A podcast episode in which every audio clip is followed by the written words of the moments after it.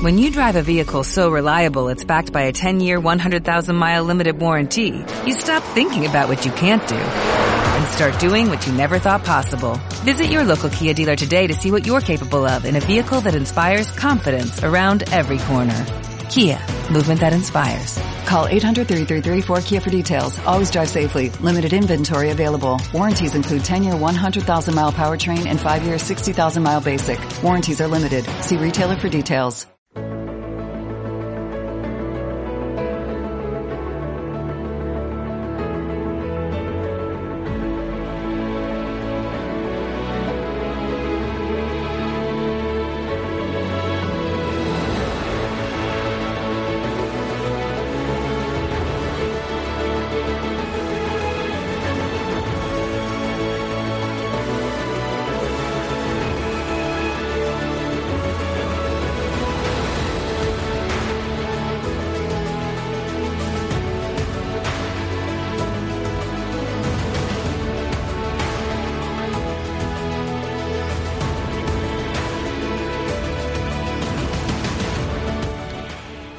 Son los ejes en los que se divide el plan de reactivación económica que el Ayuntamiento de Vitoria-Gasteiz ha diseñado para apoyar al comercio, la hostelería y las pequeñas empresas de distintos sectores económicos. Un plan que incluye acciones valoradas en 2,7 millones de euros y entre las que encontramos ayudas para adquirir material de seguridad, para modernizar locales, para apostar por eh, la digitalización del comercio, mantener el empleo o promocionar el turismo en Vitoria-Gasteiz. Estamos ya en comunicación con Igor Salazar, concejal de comercio del Ayuntamiento de Vitoria-Gasteiz. Igor, ¿qué tal? Egunon. Egunon, buenos días. Para hacer todo esto que mencionábamos, ha habido, Igor, que reformular el, el presupuesto. Hay nuevas necesidades y había que darles respuesta, ¿verdad?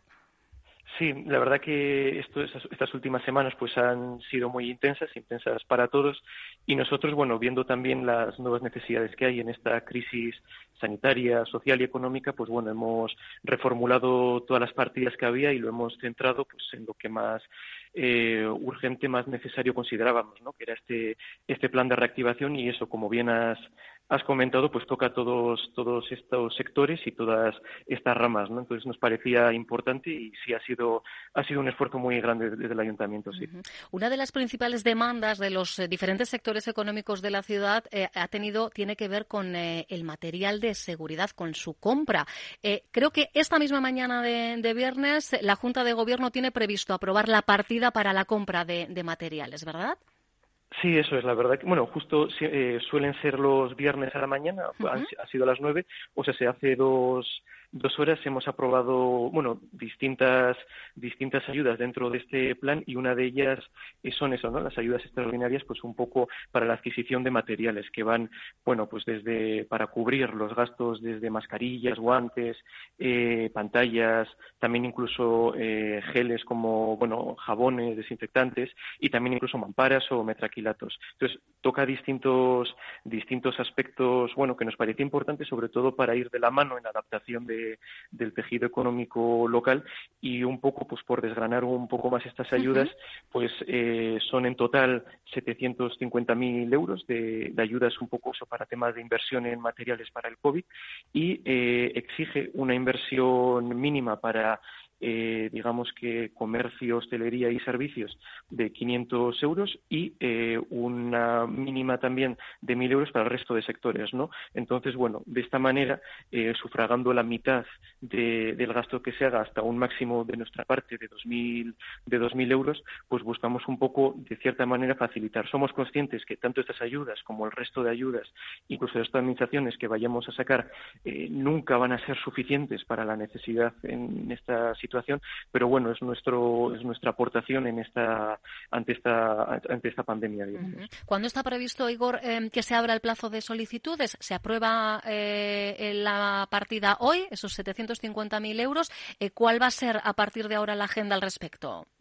Sí, digamos que que al final en este plan se recogen distintas ayudas, entonces el grueso esperamos que de las ayudas eh, vayan a boletín y se publiquen a mediados de junio y desde ese momento pues se puedan pedir. Entonces, un poco la fecha a la que prevemos que el grueso de las ayudas pues sea entre mediados de junio y, como tarde también esos finales de junio. Entonces, bueno, estamos siguiendo lo más ágilmente posible dentro de todos los eh, trámites eh, administrativos que, como muchas veces sabéis, pues suele haber mucha burocracia y a veces no es fácil, pero bueno, el esfuerzo que están haciendo los técnicos es muy importante para que vaya lo más rápidamente posible y demos respuesta lo más rápidamente posible. Nos quedamos con esa referencia temporal, mediados de, junio, y es importante, eh, de cara a los eh, requisitos, recordar quizá que estas medidas en concreto de compra para material de, seguridad van a ir destinadas a, pequeñas empresas eh, que, mm, cuya plantilla no supere los 10 empleados, ¿verdad? Eso es, sí, veíamos un poco la, necesidad de enfocar más las necesidades en los, en los locales, en, la, en el comercio, la hostelería, las empresas más pequeñas y eso, eh, las, concretamente, como bien has dicho, las micropymes de, de máximo 10 trabajadores, ¿no? Y por un lado, pues eh, de esos 750.000 euros, eh, 450.000 está reservado pues para eh, comercio, hostelería y servicios personales y el resto del dinero, el, para el resto de empresas, 300.000, pues también para ellos, ¿no? Entonces, un poco buscábamos este equilibrio entre empresas que más nos necesitaban y sectores que más lo necesitaban, sí. Pues vamos ahora de lo general a quizá lo más eh, particular, porque si seguimos adelante en las diferentes medidas planteadas por este plan de reactivación, las ayudas a la hostelería, por ejemplo, se duplican, Igor.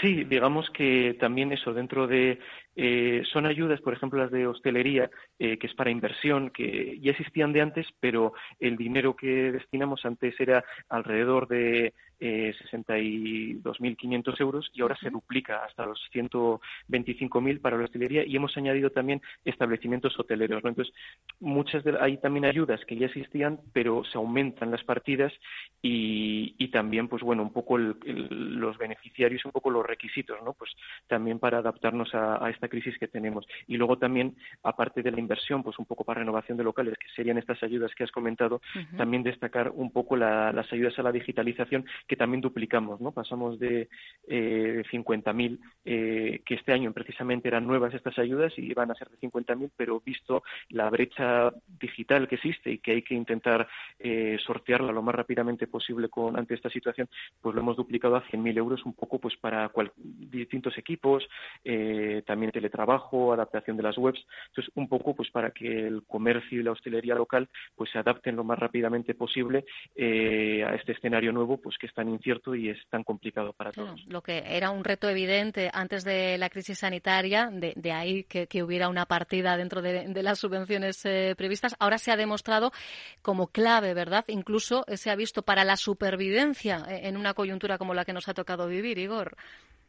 Sí, digamos que al final eh, esto lo del tema de la la brecha digital que existía en temas de pues entre entre grandes marcas y grandes superficies y en los pequeños locales, el pequeño comercio y la pequeña hostelería, pues es una cosa de tiempo atrás, de años atrás, décadas atrás incluso, pero bueno, eh, es cierto que de repente, de la noche a la mañana, pues se ha visto que la necesidad ha aumentado muchísimo más eh, y que sobre todo, pues de cara a futuro, incluso futuro cercano, eh, las empresas y, y los, los comercios y la hostelería, pues que mejor se van a adaptar y que mejor van a resistir van a ser los que mejor estén adaptados a, la cuestión digital, ¿no? Entonces, ahí sí que veíamos nosotros, y me consta que también otras administraciones como Diputación, Gobierno Vasco, sí que están trabajando en ello, pues un poco para intentar ir de la mano de ellos y ayudarles. Eh, al final, el objetivo nuestro del Ayuntamiento y de las administraciones es ayudar en esta adaptación. Mm. Hay una gran partida, eh, uno de los grandes eh, ejes del plan de reactivación se centra en el tejido empresarial local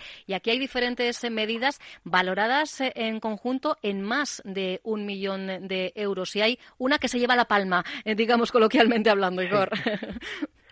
Sí, digamos que, bueno, también un poco en el tema del tejido local, que es un poco más empresas en, en general, pues sí que teníamos eh, ayudas a la consolidación de empresas, un poco, eh, digamos, empresas que se han creado recientemente y antes era eh, de máximo tres años atrás y ahora lo que hemos ampliado es a cinco años, ¿no? Para intentar abarcar a, a más empresas que, que, necesiten un poco, pues eso, en, en este en su inicio, digamos, de, de actividad, pues un poco el, que estén arropadas desde las administraciones.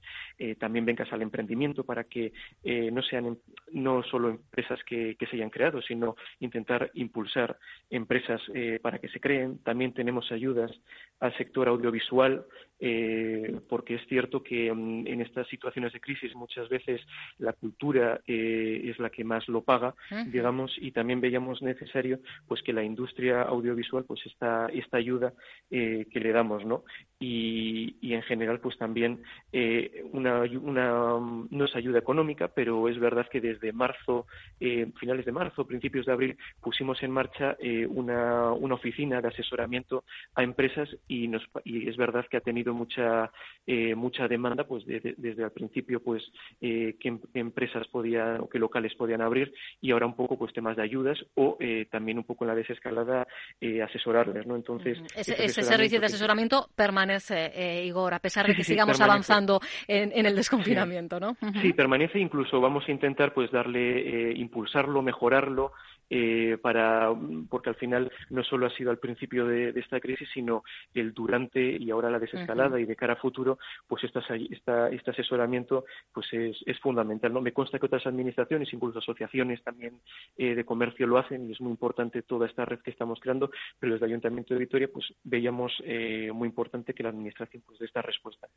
Y por supuesto, estando en Vitoria-Gasteiz, Green Capital, el sector turístico también estrena una línea de apoyo específica hay que mirar en lo que está por venir también en eh, verano, Igor.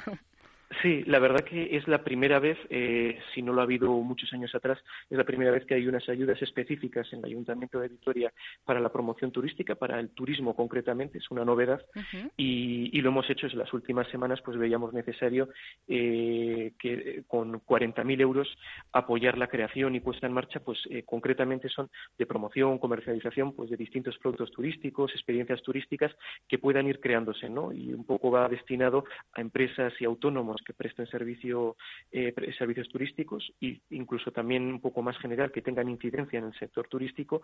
Y bueno pues eh, nos parecía muy interesante estas dos líneas no un poco pues eh, concretarla concretado en experiencias turísticas y luego también en el fomento del turismo no entonces es verdad que, que ahora el turismo pues eh, va a ser de cara a futuro en el futuro cercano pues más un turismo de interior digamos más tanto provincial autonómico como nacional entonces nos queremos preparar también para ello. Pues eh, ya veis, estas son algunas de las medidas. En total vienen a ser, creo que he calculado, en torno a una decena, ¿verdad?, en las que incluye este plan de reactivación.